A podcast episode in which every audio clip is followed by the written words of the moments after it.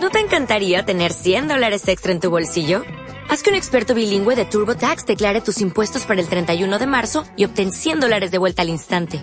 Porque no importa cuáles hayan sido tus logros del año pasado, TurboTax hace que cuenten. Obtén 100 dólares de vuelta y tus impuestos con 100% de precisión. Solo con Intuit TurboTax. Debes declarar para el 31 de marzo. Crédito solo aplicable al costo de la presentación federal con TurboTax Full Service. Oferta sujeta a cambios o cancelación en cualquier momento.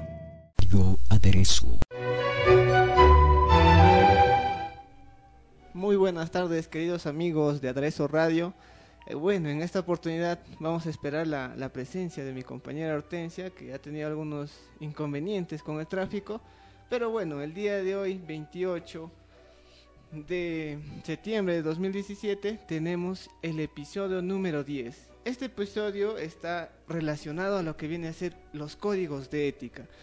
Eh, lo hemos titulado como el decálogo porque principalmente en el libro, la Biblia hebraica, eh, toma los 10 mandamientos, ¿no? Y que también son un código de ética eh, por excelencia. Pero no solamente lo encontramos en la Biblia, también lo encontramos en diferentes culturas, ¿no? Por ejemplo, en Egipto, eh, hablando ya del libro de los muertos, del cual se tiene información, pues de los papiros de Ani, ¿no? Que es todos unos papiros, o todo el papiro completo que se pudo obtener de, ese, ese principal, ¿no? Mm, que más o menos el trabajo de Ani era como el de un contador, ¿no?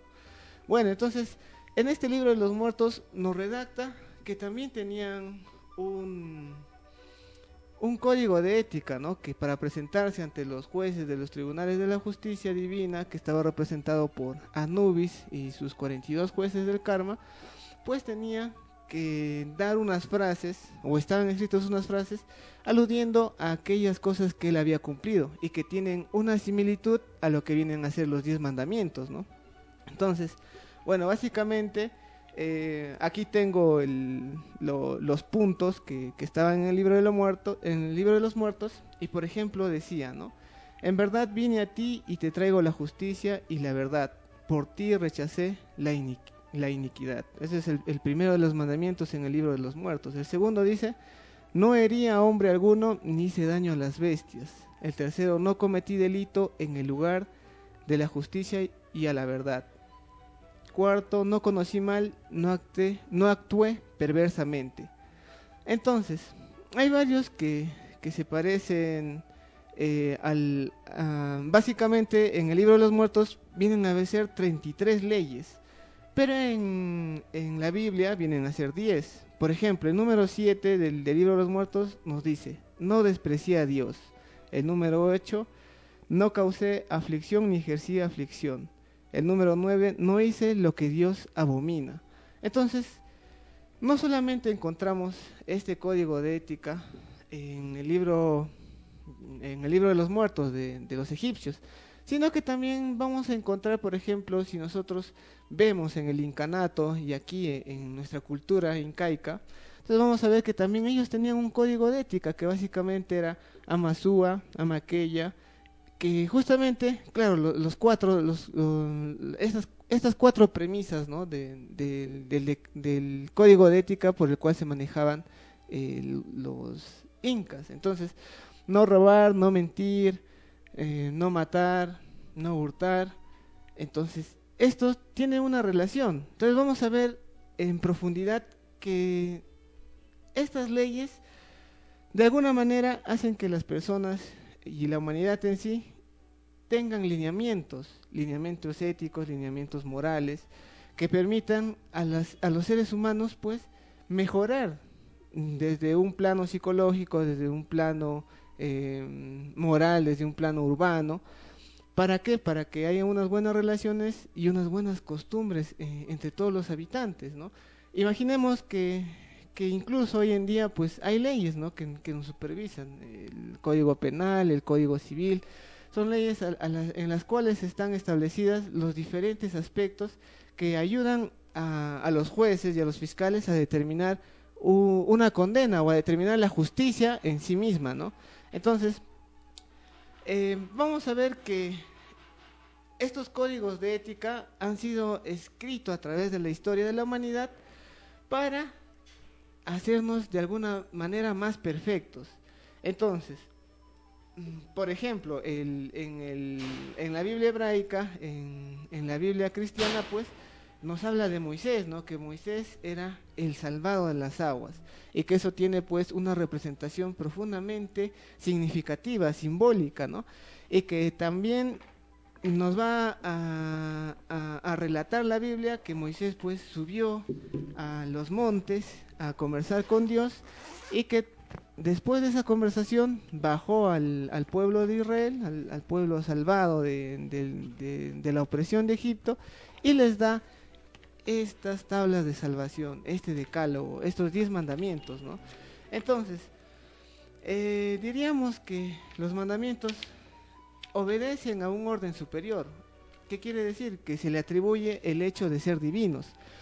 ¿Por qué? Porque busca esa perfección, busca la perfección en sí.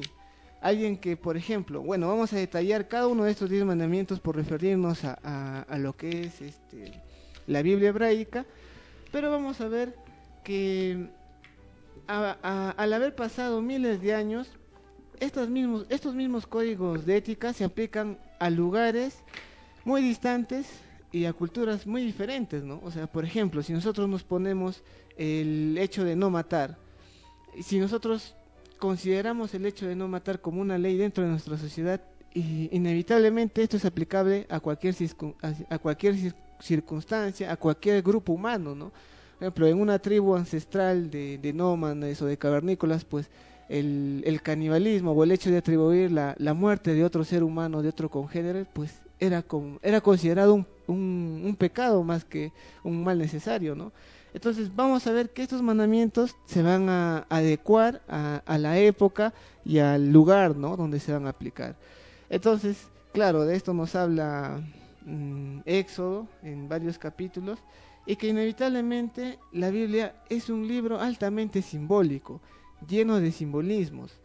Eso quiere decir que realmente pues hay que analizar, hay que tomar otra perspectiva, otro enfoque a, a, lo que viene a ser la Biblia, ¿no? Porque básicamente si nosotros analizamos la historia de la Biblia, tiene lugar en el concilio de Nicea, ¿no? Mm, aproximadamente 300 años o 340 y tantos años después de Cristo que era un concilio que básicamente el emperador Constantino, motivado por un sueño, reúne a los, a los principales sacerdotes, que bueno, varios eran de, diferentes escuelas o de diferentes apóstoles, ¿no? y que se, mm, se, hizo un consenso entre, dentro de qué evangelios debería ir en, en, la Biblia, ¿no? Entonces, bueno, eso ahí nace, digamos, la Biblia en, en eh, la Biblia en, en la historia, ¿no? Pero realmente la Biblia es altamente simbólica. Ya se ha descubierto, en, por ejemplo, en, en Nahamadi, los, los evangelios apócrifos, ¿no? que viene a ser el de Tomás, el de Judas, el de María Magdalena, por, uh, por hablar de algunos. ¿no? Entonces, el simbolismo está presente en toda la humanidad. Hablábamos en un primer inicio que el simbolismo lo encontramos desde las grandes construcciones arquitectónicas, como lo, lo es las pirámides de Egipto, de Egipto, que son tan enigmáticas que si nosotros vemos, pues tienen una posición como la es la del cinturón de Orión, la constelación de Orión, que tienen, tienen esas características geométricas que realmente para el tiempo de los egipcios es muy difícil de, de, de, creer, ¿no? A nivel técnico, a nivel científico, de que aquellas personas pudieran realizar tan, tan grande, mm, tan grande maravilla de la humanidad, ¿no? De la humanidad antigua. Entonces, vamos a ver que esos símbolos también lo encontramos en algunos en algunas pinturas medievales como de Da Vinci, el en Diubrio o también este en, en, en, pinturas como de bueno, se me fue el nombre ahorita de los artistas que incluso en vitrales, en grandes catedrales hicieron y plasmaron eh, estos símbolos, ¿no? Incluso se hablaba de los, gran de, los cruzados, que en algún momento eran custodios de algunos misterios y de algunas grandes riquezas que al final no, no, no, no se encontraron nada y sobrevive esa leyenda urbana de, del arca de la alianza, de, de bueno, de, de, de, esos aspectos, mm, dijéramos, mitológicos que en el trasfondo son simbólicos. El conocimiento que ellos poseían, ese conocimiento era totalmente simbólico y que era solamente para una casta o para un grupo reducido de personas que tenían acceso y que, que podían comprender ese significado, ese simbolismo.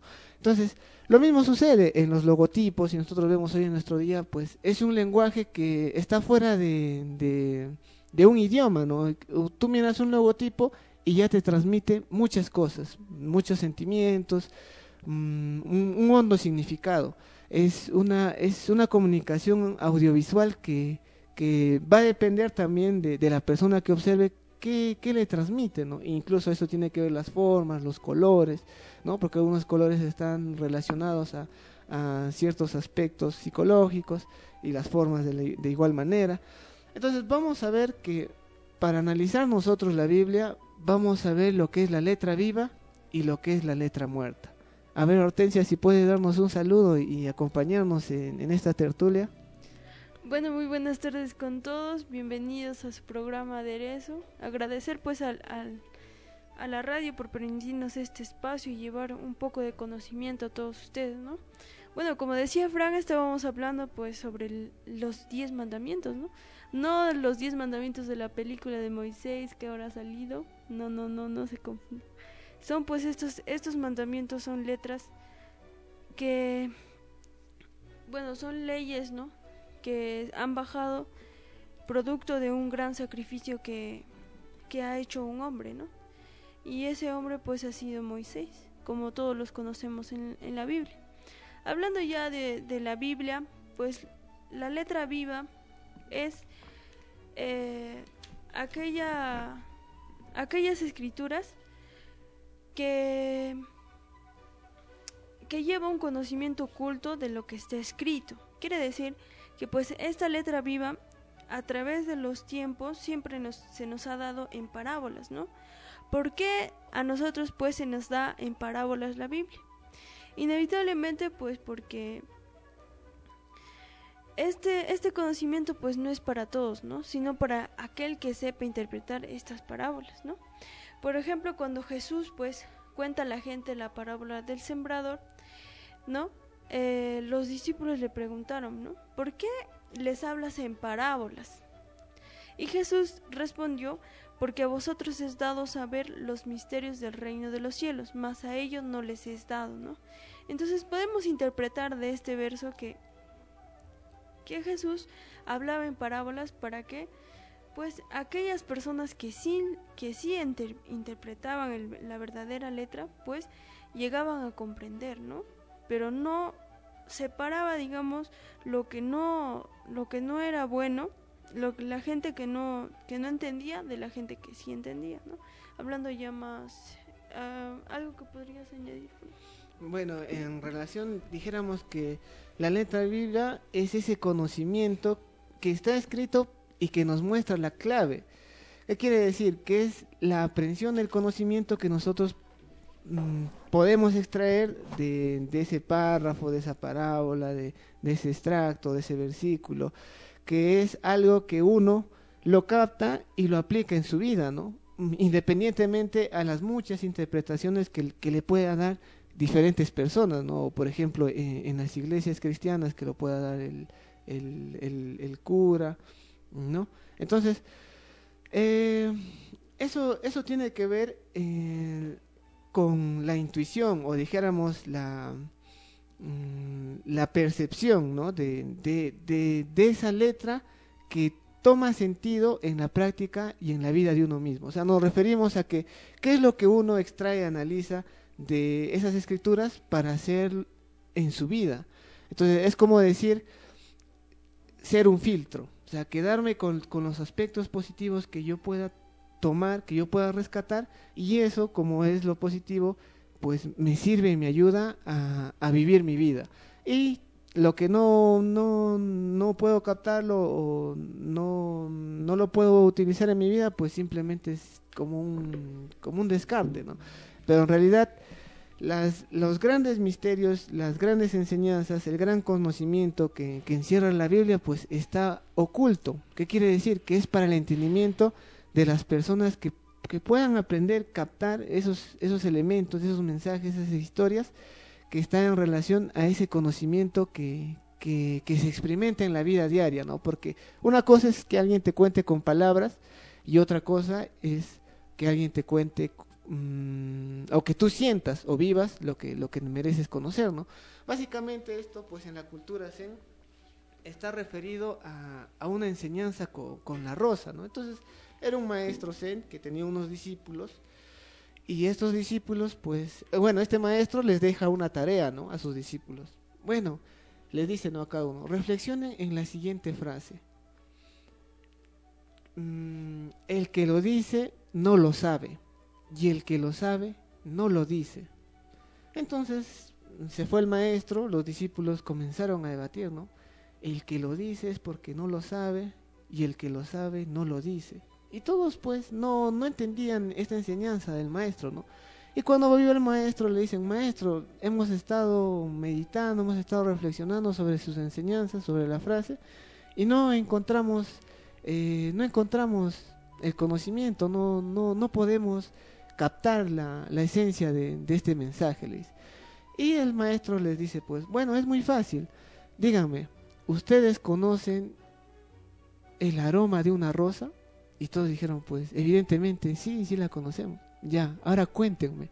Entonces nadie podía expresar con palabras lo que es el aroma de una rosa. Entonces eso es la letra viva, es la, la, la experiencia directa de, de, la realidad, de lo real, ¿no? A través de, leer esas escrituras, el Zohar, bueno, principalmente eh, la Biblia, ¿no? Y a través de, de los múltiples textos sagrados que, que, hay en la humanidad, ¿no? El Torah, el Balad incluso pues los cánticos de Rama, ¿no? Eso vendría a ser lo que es la letra viva, mientras que la letra muerta es la, inter, la, la interpretación meramente convencional, conceptual, quiere decir interpretarlo como dice la letra. Si dice, no sé, Pablito caminó sobre, sobre, una, sobre una tabla y la, la tabla era, era subida, entonces era descomprender que, que la tabla era subida, entonces él era una tabla y crea confusiones. Y eso es lo que es la letra muerta. Tomarnos a sentido literal todo lo que nosotros podemos analizar o leer en las Sagradas Escrituras, ¿no? Entonces, eso eh, es necesario que nosotros lleguemos a comprender la, letra viva a profundidad, que realmente pues eso ha sido escrito a través de la historia de la humanidad como un legado de la misma humanidad. Entonces nosotros dejar de lado tantos textos sagrados, ¿no? El Mahabharata, mmm, de realmente, y no extraerle la sabiduría, pues sería realmente caer en la, en la, en la equivocación, ¿no? Porque nosotros vamos a ver que la, la ciencia ya se, se, han encontrado evidencias que, por ejemplo, los egipcios tenían una concepción del átomo, ¿no? Como la partícula más pequeña del universo, y que, bueno, para su edad, para su tiempo, para su, su cronología, para sus limitaciones científicas, técnicas, ya podían intuir o podían de alguna manera ve, eh, plasmar ¿no? en sus dibujos, en, en algunos eh, jeroglíficos, lo que es el átomo. ¿no? Igual sucede con los filósofos eh, de la antigua Roma, de la antigua Grecia, cuando no, no, se podía, no, se, no se contaba con una lupa tan, tan potente, un microscopio tan potente, hablar de, esos elementos, ¿no? del quinto elemento, o hablar de esas partículas infinitesimales, ¿no? o hablar de la energía. Entonces, eso nos, nos, nos da a, entender y a correlacionar que realmente pues es el conocimiento profundo, es el conocimiento de la vida misma. Hace unos 50 años no se hablaba de la, de la física cuántica y realmente pues vemos que por ejemplo en algunos estudios de Paracelso se habla de justamente de, la física cuántica. Entonces, ¿qué instrumentos poseía, no? Por ejemplo, Paracelso, que, que le permitaba que le permitía evidenciar esos aspectos de la física que, que, recién ahora se están descubriendo, ¿no? Entonces, eso tiene que ver, pues, con, con esos textos sagrados, ¿no? Que, que, ahí se encierra, pues, un conocimiento de la vida del hombre. O sea, nosotros agarramos un, un de medicina y ahí nos informamos de todo lo que es la medicina, la farmacología, agarramos un Baldor y encontramos pues todos los tratados de álgebra, de matemáticas. Mm, bueno, agarramos por ejemplo mm, un libro de administración, Philip Kotler o bueno, Chavenato. Y, nosotros pues en, en las páginas revisamos y encontramos todo lo que está relacionado a la ciencia de, la administración, a las ciencias administrativas. Pero ¿qué sucede cuando uno analiza estos libros sagrados? Encuentra la ciencia de la vida, la ciencia de la vida misma, que, es la ciencia que todo ser humano necesita desarrollar dentro de sí mismo. Y de esto nos habla un poco el Evangelio de, de Tomás, ¿no? que es apodado como el Evangelio de la verdad, que dice que la verdad se encuentra de uno dentro de uno mismo, que Dios se encuentra de uno mismo y que esto ha sido vetado, ha sido escondido mmm, por, por algunos intereses económicos, algunos intereses de, de, Constantino, bueno, políticos incluso, que realmente hacen que el ser humano haya perdido ese, ese norte, ese horizonte de, de lo que en realidad es la vida. ¿no? Entonces ahora la vida pues está en celuloides, en, no sé, por ejemplo, las mujeres, ¿no? Aumentarse el busto, los senos, o en cosas como, como tan triviales como, como el dinero. Entonces, ¿a qué se ha ido la vida? O, a, te, o a, trabajar, ¿no? Excesivamente. Hay personas, hablábamos de, en algún momento de las personas que, que habitan en, en el oriente, ya sea Japón, China, que tienen tres jornadas laborales. Imagínense tres jornadas laborales de seis a ocho horas. Es casi no dormir.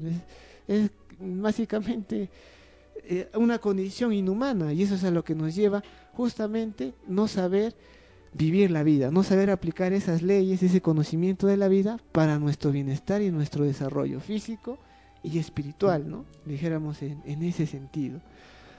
Entonces, eh, bueno, vamos a, ver est estos diez mandamientos que, que, que bueno, que, que de manera simbólica se traen, o Moisés baja en, en, unos tallados de piedra, ¿no? Y en dos pares de a cinco, ¿no? Que cada cinco, pues, en un, en un aspecto simbólico representaría a un varón y a una mujer, ¿no? Cinco extremidades, o bueno, dijéramos cuatro extremidades y la cabeza, que representan la, las dos tablas, ¿no? A una, a, al varón y a la mujer.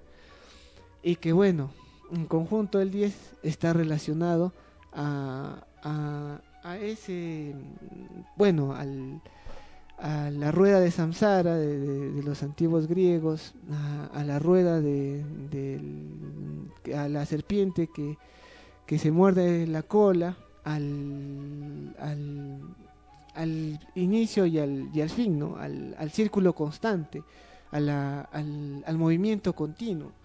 Bien, entonces, eh, por, eso, por la Biblia hebraica, nosotros conocemos que los diez, diez mandamientos los trajo Moisés en, las dos tablas de piedra, pero vamos a ver a grandes rasgos en, profundidad qué se puede captar o qué, se puede rescatar de estos diez mandamientos. ¿no? Bien, entonces, para eso vamos a tocar el primer mandamiento. Bueno, el primer mandamiento pues nos habla sobre amar a Dios sobre todas las cosas. Inevitablemente tenemos que preguntarnos, ¿no? ¿Quién es Dios? ¿Cómo es Dios? ¿Dónde está Dios? Es una de las preguntas que muchas veces no podemos responder. Pues inevitablemente Dios está en cada criatura viviente, está en nosotros, está en una planta, está en el río, está en el cielo, en los cerros, ¿no? En cada ser humano, en cada animalito, por pequeñito que esto sea, así sea una pulga, pues ahí también está Dios. Está en cada planta, en general, ¿no? En todo lo que tenga vida, ahí está Dios, ¿no? Y cuando nosotros decimos, pues, amar a Dios sobre todas las cosas, entonces debemos amar a, nuestro prójimo, ¿no? Como así Dios nos amó. El hombre, para amar a Dios sobre todas las cosas, necesita, como dije, amar al prójimo, a todos los seres de la tierra sin excepción, ¿no? Sean enemigos, amigos o desconocidos. Cuando se ama a alguien o, a algo, entonces eh, ponemos todo nuestro empeño, en conocer a, esa persona, ¿no? Cuando de verdad le amamos, ¿no? Entonces, igualmente así como nosotros ponemos ese empeño en una sola persona a la que amamos, pues debemos empezar a poner ese empeño en todas las criaturas vivientes que existen en la tierra. Por ejemplo, la, la tierra, ¿no? La, la, tierra que nos da la comida, nuestros alimentos.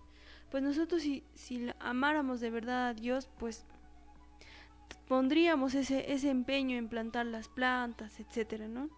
Entonces, pues, este primer mandamiento es un mandamiento muy importante, ¿no?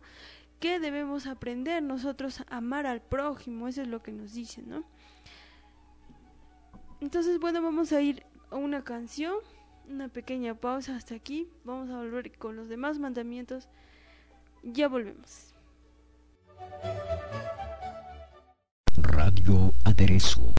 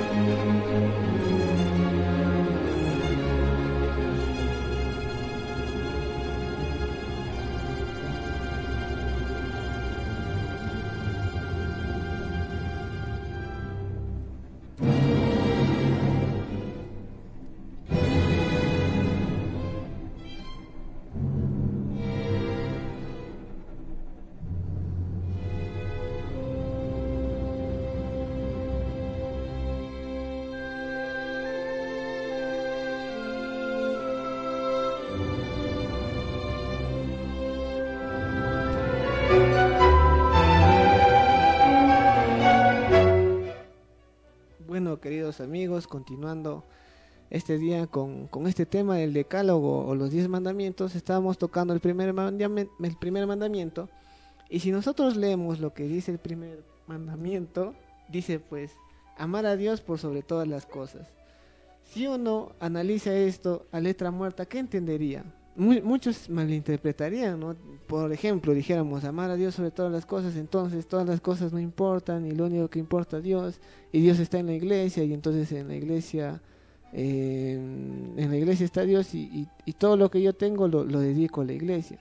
Eso no es tanto así, porque mira, si nosotros vemos a los musulmanes, ellos dicen tener el Dios único, a los al del Tao, el Tao que es el todo también. Las diferentes religiones del mundo nos van a decir lo mismo, y que en realidad es así, pero no es que Dios esté en una iglesia, sino que si nosotros tratamos de, de evidenciar la letra viva y tratamos de, reflexionar sobre este mandamiento, amar a Dios por sobre todas las cosas. Entonces, si uno considera que dentro de, de, sí mismo, hablábamos en un momento del Dios manifestado, ¿no? que el ser humano tiene la capacidad de crear a nivel intelectual, a, nivel de, de, oficio, etcétera. Entonces, vamos a ver que realmente Dios está dentro de nosotros. Y si uno ama a Dios sobre todas las cosas, pues entonces sería capaz de, de comer muchos atropellos contra su cuerpo, contra su salud, realmente no, ¿no? Entonces una persona que comprende este mandamiento no estaría pues mmm, consumiendo fármacos o, o, no sé, maltratando el cuerpo con, con sustancias a, alucinógenas químicas, ¿no? Como la drogadicción, como es la, la, la, drogadicción, o incluso los hábitos alimenticios, ¿no? Realmente pues es, eso en profundidad, amar a Dios también tiene que ver con la contaminación, ¿no? Como decía Hortensia hace un rato, que Dios se encuentra presente en todo lo creado, que realmente esa sería la, la, definición de Dios. Entonces, si uno contamina el agua, si uno contamina los ríos, si uno contamina, realmente se está contaminando él mismo, ¿no? Y ¿cómo puede amar a Dios si, si contamina a Dios? En, entre comillas, y por hacerlo una frase así.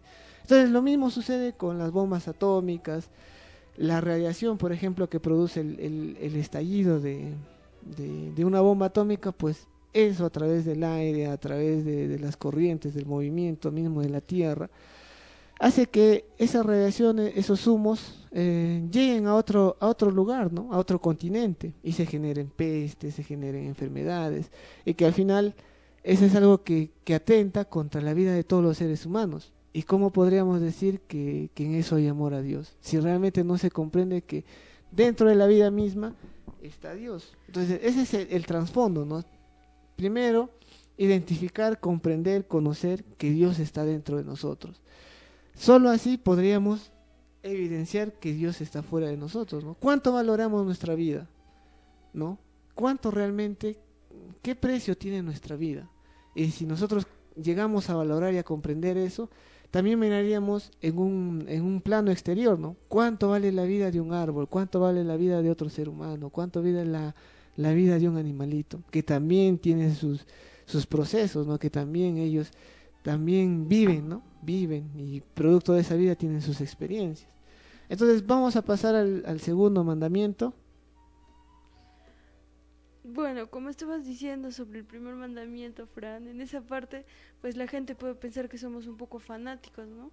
El decir que, bueno, que están contaminando, ¿no? Pero en realidad, pues, somos personas que desconocemos muchas cosas. Por ejemplo, regularmente hacemos esas cosas porque no tenemos, no sabemos quién es Dios, dónde está Dios.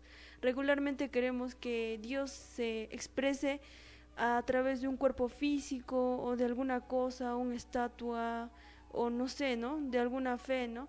Pero regularmente pues Dios como en la gnosis es un conocimiento, pues este conocimiento nos ayuda a nosotros tener pues un conocimiento correcto sobre las cosas, ¿no?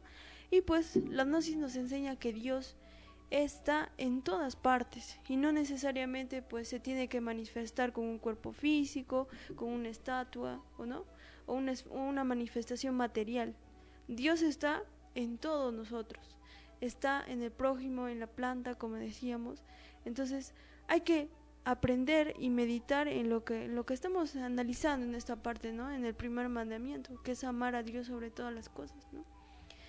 Y bueno, pues a un conocimiento correcto siempre te va a llevar acciones correctas, ¿no? Y pues pedimos que a todas las personas que nos están escuchando pues no lleguen a malinterpretar lo que estamos diciendo, porque nosotros también somos personas con muchos errores, ¿no? Estamos conociendo un nuevo conocimiento que nos va a ayudar pues a tener un comportamiento mucho mejor de lo que antes desconocíamos, ¿no? Bueno, el segundo mandamiento nos habla sobre no jurar su santo nombre en vano, ¿no? Ese, ese término de jurar, ¿no? Yo juro, yo prometo, etcétera, ¿no? Hay que entender, pues, que la palabra es sagrada, la palabra es sagrada. No se puede estar mintiendo para salir bien. Por ejemplo, no se puede estar mintiendo en el caso de, de para salir bien en algún negocio, ¿no? Decirle, oye, mira, cómprame esto, que esto tiene tal cosa, ¿no? Tal, tal, tales propiedades, esta chompa es de lana, ¿no? Cuando en realidad no es de lana. O estos zapatos son de cueros cuando en realidad son de jeve, ¿no? Entonces, por ejemplo, hay una parte de la Biblia que nos habla, nos dice que el verbo se hizo carne. El verbo al hacerse, carga, al, al hacerse carne, pues es una creación, ¿no? Entonces el verbo inevitablemente va a crear. Hay que, hay que utilizar correctamente el verbo. Esto es lo que nos habla en el segundo mandamiento, ¿no? Nosotros le damos una interpretación muy milenaria de muchos, muchos, muchos millones de años, ¿no? Que regularmente no lo hemos, no le estamos tergiversando, ¿no? Entonces nos dice que la palabra es sagrada. No se puede estar mintiendo, no se puede estar prometiendo, no se puede estar prometiendo a una persona las cosas que a veces no vas a cumplirlas, ¿no? Entonces la importancia del verbo. Para quedar bien con, con todo el mundo, ¿no? Para, para que nos consideren, ¿no? Los todos, estar ahí alardeando de quiénes somos, etcétera, ¿no? Hemos visto pues alrededor de nosotros con mucho dolor y preocupación cómo se le promete a una persona que a la larga nunca se le llega a, cumplir esas promesas. Hay que pues a, escuchar lo que nosotros decimos. Hay que aprender a utilizar correctamente nuestro verbo, en qué momento utilizarlo, ¿no? Si lo hasta con el verbo podemos matar, ¿no? Con una grosería podemos matar, etcétera. Entonces el verbo es algo muy, muy, muy importante, ¿no? Claro, miren, este segundo mandamiento nos está haciendo referencia a lo que es la palabra, el verbo. Y si nosotros nos remontamos hacia épocas anteriores, antiquísimas, vamos a ver que la palabra de un hombre valía. Alguien decía, ¿no? En los antiguos, alguien decía, mañana yo llego a, tal hora o te llevo tal cosa, y eso, la palabra tenía un valor profundo que a través del tiempo y de la generación ha ido perdiéndose, ¿no? Esa, eh, ese valor de esa palabra. Entonces, antes la palabra era ley y lo que era ley se cumplía. Entonces, si alguien prometía algo, lo debía de cumplir. Y hoy en día es todo lo contrario, ¿no? Nosotros vemos por ejemplo, en el sistema bancario nomás uno va a solicitar un préstamo, necesita firmar documentos, necesita pagarés, montones de firmas. Si uno va al juzgado también, firmas por aquí, firmas por allá y cantidades excesivas de, papeles, ¿no? Que el papel es básicamente un documento que afirma que lo que dijo tal fulanito es cierto en relación a, una venta, en relación a una adquisición. Eh, es el valor de la palabra un documento en estos días que anteaño, que en épocas doradas de la humanidad, realmente la palabra era fundamental, era, era ley, como decía, ¿no? Entonces, vamos a ver que ese segundo mandamiento está refiriéndose en, bueno, en un nivel de conocimiento, ¿no? Porque vamos a ver que el, conocimiento tiene muchos niveles y mientras uno profundice más en los niveles se da cuenta de realmente de la trascendencia o el hondo significado de lo que viene a ser eh, esas leyes, por ejemplo, o este mandamiento. Entonces, uno de esos es la valor, el valor de la palabra. El valor de la palabra que eh, en día a día se ha ido perdiendo. ¿no? Entonces, ahora las mentiras son cosas comunes, las falsas promesas, los juramentos, ¿no? Y incluso eso se mira en los congresos, ¿no? al momento de, juramentar, ¿no? Y al final no es un juramento que se cumpla, ¿no? A, cabalidad o que incluso en muchos casos no se cumpla completamente. Que eso no pasaba en una época dorada y que por lo tanto este, ahí radica la importancia de este segundo mandamiento. Bueno, muchas gracias, Fran, por tu interpretación. Bueno, estábamos hablando, vamos a pasar al tercer mandamiento que es santificar las fiestas. Eh, bueno, nosotros interpretamos las fiestas como una alegría, ¿verdad? Eh, decimos que, eh, que estamos muy contentos de las cosas que, que hacemos y pues generamos una fiesta, ¿no? Por ejemplo, en el cumpleaños. Regularmente hacemos una fiesta porque cumple un año más y bueno, traen cerveza los padres, los tíos, los primos, etcétera, ¿no? Entonces, el tercer mandamiento se viene referido a ello, santificar las fiestas. Nosotros pues cuando estamos en una fiesta, pues estamos alegres, contentos, sonreímos, ¿no? Pero cuando nosotros nos observamos, cuando tú das a alguien digamos, una moneda o le regalas un regalo, un obsequio, ¿acaso no, no, no te provoca un poco de felicidad? A ver, e-, eso hay que ir pues practicándolo, ¿no? Si tal vez lo que decimos nosotros es, es cierto, ¿no? Por ejemplo, el regalar un regalo a una madre o una rosa. En cierta forma parece que no te provocará felicidad a ti, pero después de un tiempito ya y si te vas analizando, en realidad el hacer feliz a alguien te trae felicidad. Entonces, el santificar las fiestas es eso, es esa alegría que nosotros podemos dar y podemos recibir. Quiere decir, por ejemplo, que las sagradas escrituras nos dice que se refieren a que debemos guardar y celebrar esas fiestas.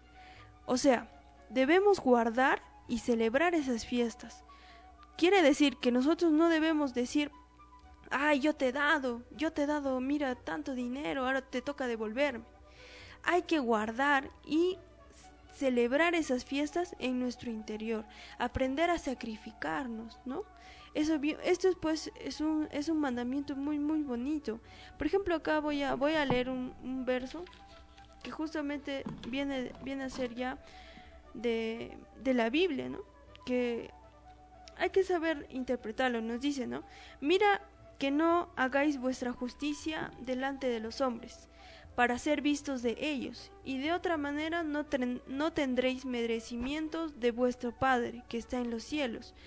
Cuando deis limosna, no hagáis tocar trompeta delante de, delante de, de ti como hacen los, los hipócritas en las sinagogas y en las plazas para ser estimados de los hombres. De cierto os digo que ya estos tienen su recompensa. Mas cuando tú des limosna, que no sepa tu izquierda lo que hace tu derecho, para que sea tu limosna en secreto y tu Padre que ve en secreto te recompensará en público. Pues la verdad, este, cada, cada, cada, cada verso es muy, muy bonito de, de, de saber interpretarlo, ¿no? Nos dice que cuando nosotros demos limosna, hablamos ya de limosna no solamente en cosas materiales, sino también puede ser en un en hacer feliz a alguien, ¿no? Por ejemplo, con una tranquilidad o, o con una sonrisa, y estás haciendo feliz a alguien. Entonces, al hacer feliz a alguien, pues tú también recibes una recompensa, ¿no? Que el Padre que está en secreto. Pero, como dice este, este verso, no hay que alardear de las cosas que hacemos, ¿no? Eso incluye santificar las fiestas. Y también, pues, si nosotros oramos, hay que orar en secreto, ¿no? Cerrando la puerta de nuestro cuarto, de verdad, solamente contigo, ¿no? Y con tu interior, para que te expreses así. Y de ahí, pues, nazca la fe. Entonces, hay que, hay que aprender a interpretar y aprender, ¿no? A interpretar estos versos de la Biblia. Claro, este tercer mandamiento está referido a lo que viene a ser una fiesta, ¿no? Que la fiesta es básicamente la alegría del alma. Entonces, cuando una persona tiene un desarrollo espiritual, por ejemplo, ¿no? Uno va caminando por la calle Huancavelica y encuentra una persona que, que se quiere suicidar, se quiere, quiere acabar con su vida lanzándose de un puente. Entonces, realmente si una persona pues va y le ayuda, ¿no? Y le da un consejo, mira, ¿qué te pasa? De repente estás peleando con, con, tu enamorada y mira que la verdad que, el, que el, bueno, le da un consejo de esos. Lo que resulta es que uno siente una alegría en el corazón de haber hecho algo bueno. Eso es una fiesta. Si uno va a un río, ¿no? O de paseo, no sea ingenio, y realmente mira que es un lugar bello, un lugar natural, pero que lamentablemente todas las personas que van contaminan, y uno dice, bueno, si, si no lo hago yo, no lo va a hacer nadie. Y agarra una voz y comienza a recoger la basura, y lo lleva a depositar a, un lugar de, donde está la basura, los residuos, ¿no? Eh, que sería lo correcto, entonces uno siente una alegría de, haber ayudado. Eso es la fiesta, ¿no? una fiesta del alma. Ese es, y el santificar las fiestas hace que cada uno goce de esa fiesta de una manera que no aparente frente a los demás, ¿no? Porque eso realmente, pues si bien es cierto, nos hace mejores que otros, no es para, para creernos o para eh, o tener el orgullo, ¿no? O crear vanidad dentro de nosotros, sino simplemente para comprender que estamos haciendo algo provechoso por nosotros, por la sociedad. Entonces, realmente a eso está referido santificar las fiestas, más que, que a las fiestas que, que, hablaba en un momento, ¿no? que ahorita las, las, personas piensan que las fiestas están en los bares, en las cantinas, en las fiestas patronales, pero realmente esa fiesta está en el corazón, realmente hay que buscar esa alegría del corazón, eh, esa alegría en el corazón. Entonces vamos a pasar al cuarto mandamiento. Bueno, el cuarto mandamiento nos habla de honrar a padre y madre. Bueno, esto es, una, es un mandamiento muy interesante porque nos hace ver que es muy diferente pues el honrar a, o estimar, ¿no? Y respetar al papá y, a la mamá que tenemos, o sea, a la mamá y al papá terrenal, ¿no? Nos dice que pues nosotros tenemos un padre y una madre interna, una madre divina, ¿no? Una virgen divina que está dentro de nosotros. ¿no? Que no nos abandona. Y un Padre igualmente. Pero estas dos expresiones divinas que nosotros tenemos como padres eh, son de aspecto muy, muy, muy virtuoso. Quiere decir que nosotros si llegáramos a eliminar todos nuestros defectos, podríamos conocerlos. Estamos hablando de... Estamos hablando pues de, de un aspecto muy interno. ¿no? Nosotros tenemos un, papá y una mamá interna. ¿Cómo podríamos honrar a ese padre interno, ¿no? El padre que es el verbo. Hay que eliminar los defectos psicológicos, aprender a eliminar nuestros defectos psicológicos. Y para honrar a la madre hay que ser castos en pensamiento, palabras y obra. Bueno, en esta parte pues, al honrar al padre, hay que, hay que saber interpretar, ¿no? Eliminar los defectos psicológicos. ¿Por qué es necesario nosotros? ¿Por qué necesitamos? Tenemos la necesidad de eliminar estos defectos psicológicos. Por ejemplo, la ira, la pereza, ¿no? El odio, etcétera. Entonces, nosotros pues debemos saber que estos defectos nos hacen muchísimo, muchísimo daño, ¿no? Nos hacen demasiado daño. Por ello que debemos eliminarlo. Por eso que para honrar al Padre hay que saber eliminar estos defectos, ¿no? Que ya en los anteriores temas hemos ido hablando, ¿no? Y para honrar a, honrar a nuestra Madre, pues hay que ser castos en pensamiento, palabra. ¿Cómo podríamos ser castos en pensamiento? A ver, Fran. Bien, entonces este cuarto mandamiento hace referencia a que si nosotros tomamos a manera literal, pues honrar a nuestro padre y a nuestra madre y que realmente eso, eso tendría un nivel básico, un nivel inicial de, conocimiento, ¿no? que es válido, que uno pues respete a su padre, valore a su padre, le haga caso al padre, le haga caso a la mamá, que se, se, se, advoque a, justamente a, estar o tener una correcta relación con, con la papá y con la mamá, ¿no? porque ese es el seno familiar donde nos envolvemos, donde nos desarrollamos. Pero si uno le da una interpretación y extrae un conocimiento de esta frase, pues realmente dentro de nosotros tenemos esos dos principios, el principio del padre y el principio de la madre, ¿no? Dentro de nosotros están esos dos principios. ¿Y cómo honramos al Padre? Que sería, vendría a representar la perfección dentro de nosotros pues a través de eliminar nuestros defectos psicológicos. Entonces, ¿cómo realmente nos hacemos más perfectos o nos parecemos más a ese aspecto divino que tenemos dentro de nosotros que estaría representado al Padre a través de la eliminación de los defectos psicológicos? ¿Y cómo nos integramos, cómo realmente desarrollamos esa parte interna que está en relación a nuestra Madre Divina, ¿no? que, por ejemplo en el hinduismo se conoce como Devi Kundalini, ¿no? y que eso tiene que ver con con los fuegos sagrados y el despertar del kundalini y, bueno, de los chakras, y tiene mucha relación con esas posibilidades adormecidas en el ser humano. Y así encontramos varias evidencias en diferentes culturas. Pero bueno, para honrar a la madre tenemos que ser castos en pensamientos, palabras y obras. ¿Y qué será ser casto? Pues bueno, eh, ahí radica también una gran confusión y un desconocimiento por parte de, todas las personas, ¿no? Porque uno mm, relaciona lo que es la castidad con el celibato y realmente son cosas totalmente distintas. El celibato es reprensión, reprimimiento, que algún momento, pues eso es como un volcán que, que tarde o temprano va a erupcionar. Entonces, eh, el, celibato no es una forma natural de la sexualidad propiamente dicha, ¿no? Entonces la castidad entendida en realmente en aspectos de amor ah, de una pareja, ¿no? En aspectos sublimes de la sexualidad, en, aspectos fuera de lujuria, fuera de, morbosidades, fuera de fantasías, sino una sexualidad totalmente natural, totalmente comprendida en algo, en un aspecto divino, ¿no? en, el que una mujer y un hombre se aman y que consideran y tienen el significado y el hondo, y el, y el conocimiento de lo que es la palabra amor. Entonces, ahí recién se habla de la castidad, que vendría a ser el sabio uso de nuestras energías sexuales, de nuestras energías creadoras, o el sabio uso de, de nuestra sexualidad, ¿no? Entonces, todas las demás formas son infrasexuales, ¿no?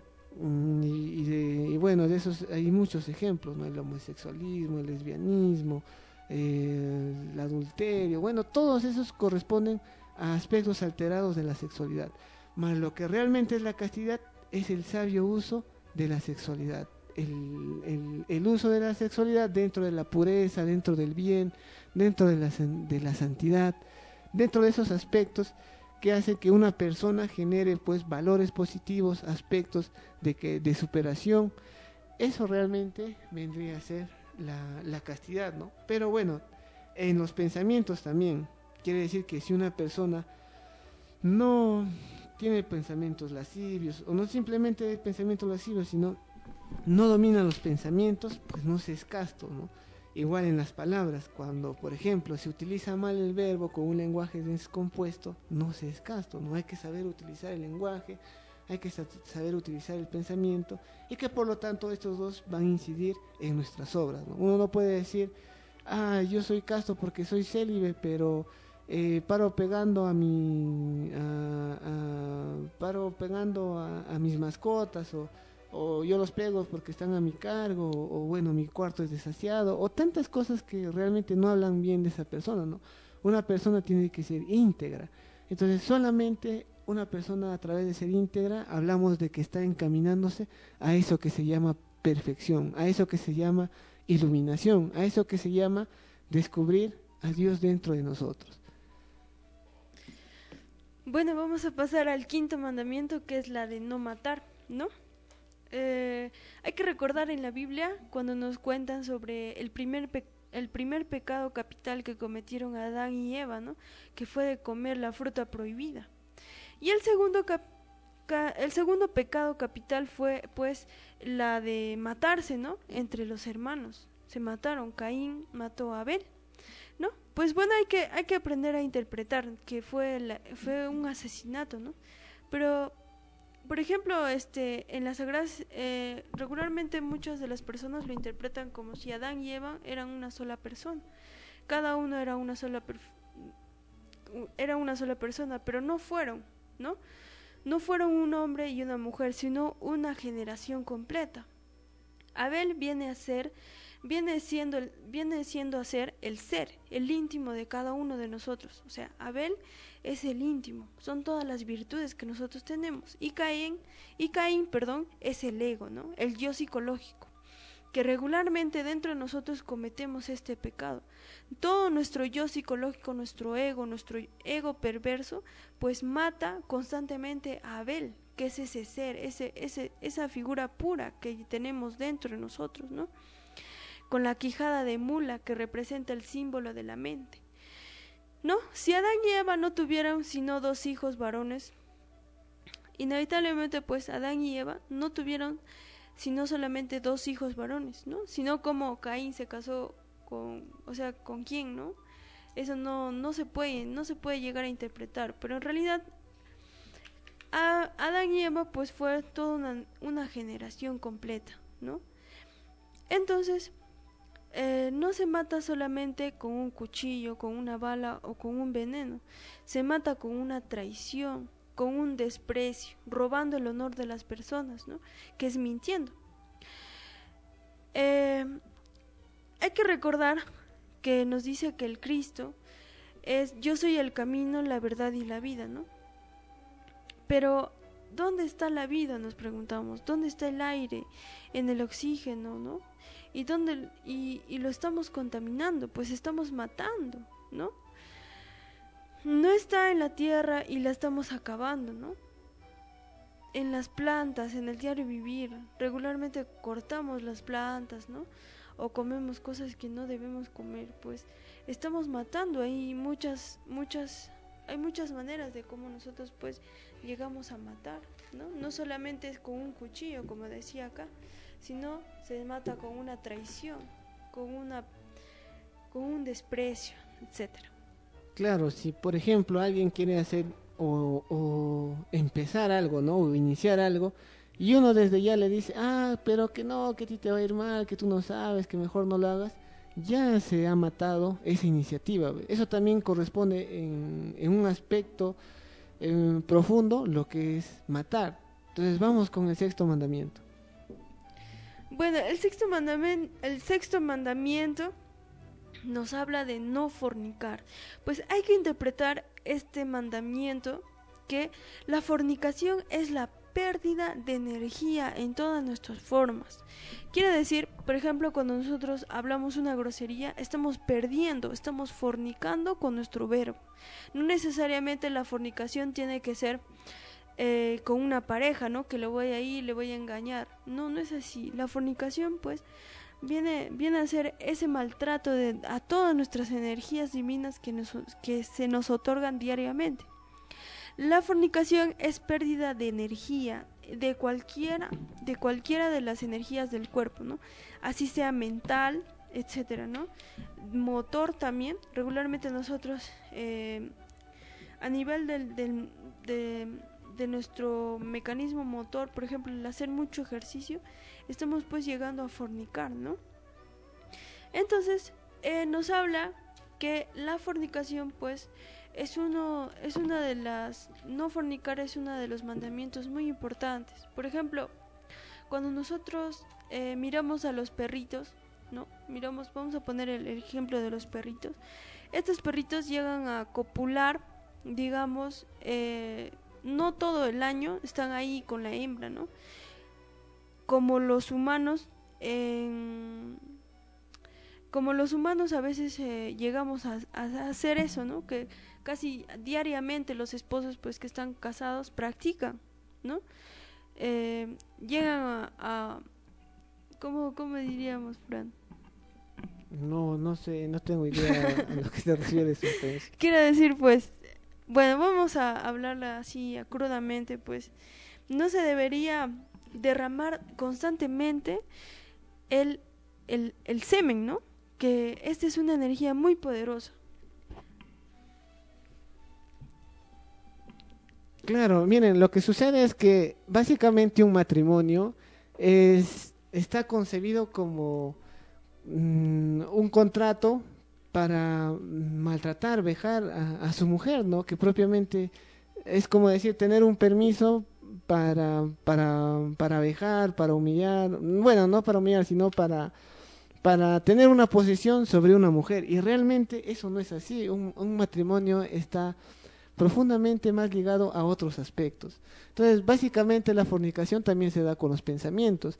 Si uno está pensando en diferentes cosas, está gastando una energía, ¿no? Si al momento de, de, que no canaliza la energía, ya es una fornicación. Está pensando en qué voy a hacer después, qué hice ayer. Entonces, eso, consider eso, eso también es considerado una fornicación. Y mientras uno no tenga con, no tenga conciencia de eso y bueno, diga, ¿no? Bueno, a ver, ¿cuáles son los pensamientos que yo tengo? Estoy pensando en los juegos, estoy pensando en las películas, estoy pensando en los youtubers, estoy pensando en qué voy a ver después en la tele, mi programa de la, de, de la televisión, estoy, eh, bueno, en múltiples cosas que no le van a ayudar a alcanzar eso que él quiere desarrollar o que quiere lograr, no conseguir un trabajo, tener más dinero, etcétera, etcétera. Entonces, toda esa energía a nivel de pensamiento lo está derrochando, lo está desperdiciando y eso es considerado también una fornicación. El séptimo mandamiento es no hurtar. Entonces, realmente pues el hurto a manera literal se refiere a todos los aspectos de, de quitar a alguien, ¿no? Mm, su propiedad. Entonces se ve hurtos en los asaltos, se ve hurtos en, en diferentes cosas. Pero en, un, en una trascendencia profunda vamos a ver que no solamente se hurtan las cosas materiales, sino se hurta también la dignidad de las personas. Cuando uno habla mal de alguien, o cuando alguien termina, fulanito de tal, termina con su enamorada, comienza a hablar pestes de ella, pues realmente también se está hablando de, de hurto, ¿no? Y en un nivel más sutil, mmm, más in, imperceptible, pues también, ¿no? Cuando alguien va a la casa de, un familiar y coge las frutas, coge algo, también estaría considerado un hurto, ¿no? En ese nivel sutil eh, en ese nivel hasta superficial, ¿no? Que, que, no parecería ser un hurto porque es la casa de mi hermano es la casa de mi familiar y por lo tanto eh, estoy cogiendo libremente. Entonces, eso también en el fondo tiene un aspecto psicológico de lo que es el hurto. Entonces, mientras uno no, no elimine eso, no estaría cumpliendo con este mandamiento. Entonces, se, se roba la dignidad de las personas al hablar mal de ellas, se roba la voluntad cuando no, no, dejamos hacer que otras personas también participen. Bueno, el octavo mandamiento vamos a ir a, ya se nos está ganando la hora, pues vamos a, vamos a hablar así un poco más rápido, ¿no? El octavo mandamiento nos dice que no levantar falsos testimonios ni mentir. Por ejemplo, en la época de la Santa Inquisición, ¿no? O, en la época medieval, regularmente ahí acusaban a las personas así, sin, sin tener pruebas, sin, sin, tener, sin tener consistencia en lo que decía, ¿no? Ella es bruja, ella es así, ¿no? Entonces, regularmente morían personas que no tenían nada que ver, ¿no? Entonces, hay que tratar de no, de no mentir, de utilizar correctamente el verbo, ¿no? Ya habíamos explicado también esta parte en el segundo mandamiento, que es no levantar falsos testimonios, ¿no? El noveno mandamiento nos habla sobre no desear la mujer de tu prójimo ni adulterar. Pues en este mandamiento nos dice que eh, nosotros pues llegamos a desear, ¿no? Regularmente algo que no nos pertenece. Nadie es de nosotros y no tenemos por qué hacerlo, ¿no? El prójimo es la humanidad y el hombre cristiano o la mujer cristiana que cumple y respeta la ley no puede estar deseando lo que no le corresponde. Si esto no abarca a todas las damas, querrá decir entonces que si, que si podemos estar deseando a las solteras, por ejemplo, si tenemos una esposa o una novia, ¿no? Y regularmente estamos ahí viendo a otras chicas o estamos deseando estar con otras personas o mucho mejores que ellas, ¿no? Pero en realidad Dios te manda lo que tú te mereces, pues. Entonces no hay por qué ir ahí deseando lo que lo que no lo que no te corresponde, ¿no? Como, como dijimos, el prójimo es la humanidad entera, y como quiera que los mandamientos de la ley de Dios son para la humanidad, una, una dama, pues para una dama tampoco se le es permitido estar deseando a la mujer de tu prójimo. El que ama a su mujer, a sí mismo se ama. ¿Cómo es, no? Hasta en la misma Biblia, hasta en la misma Biblia nos hablan de esto, que es algo muy hermoso, que es del, de respetar, de la fidelidad, de respetar el amor hacia una mujer.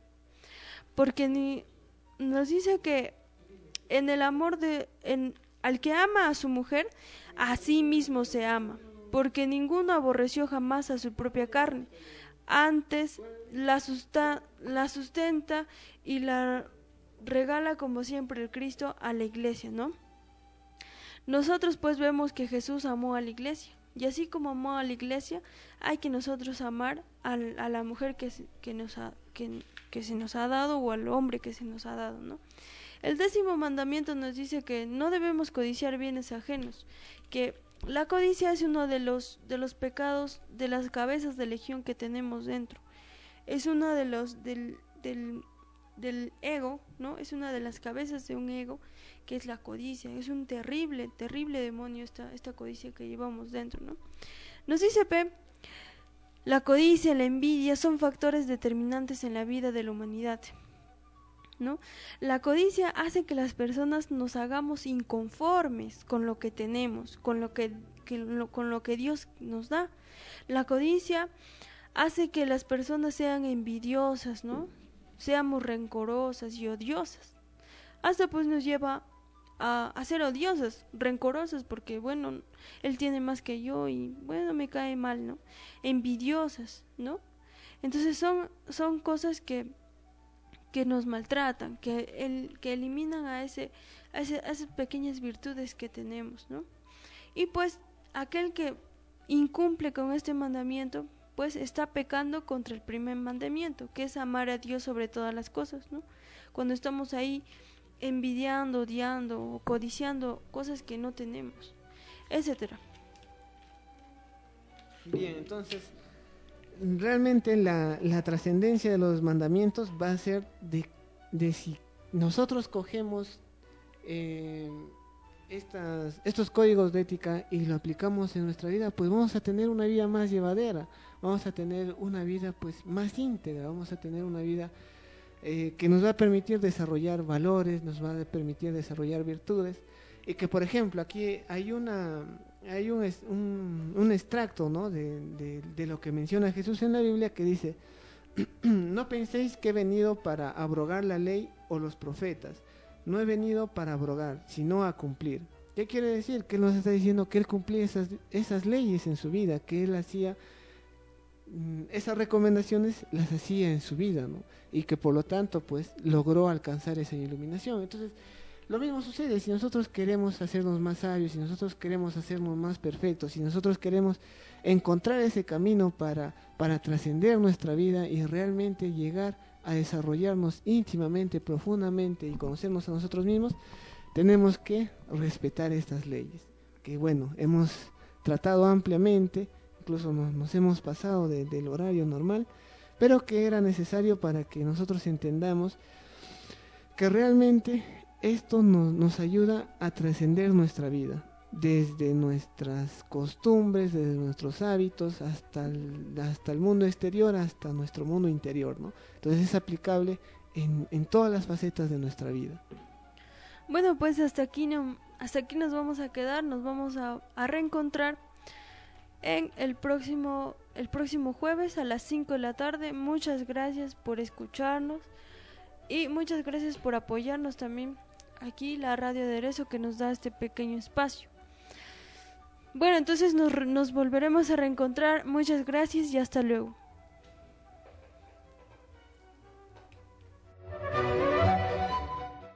Radio Aderezo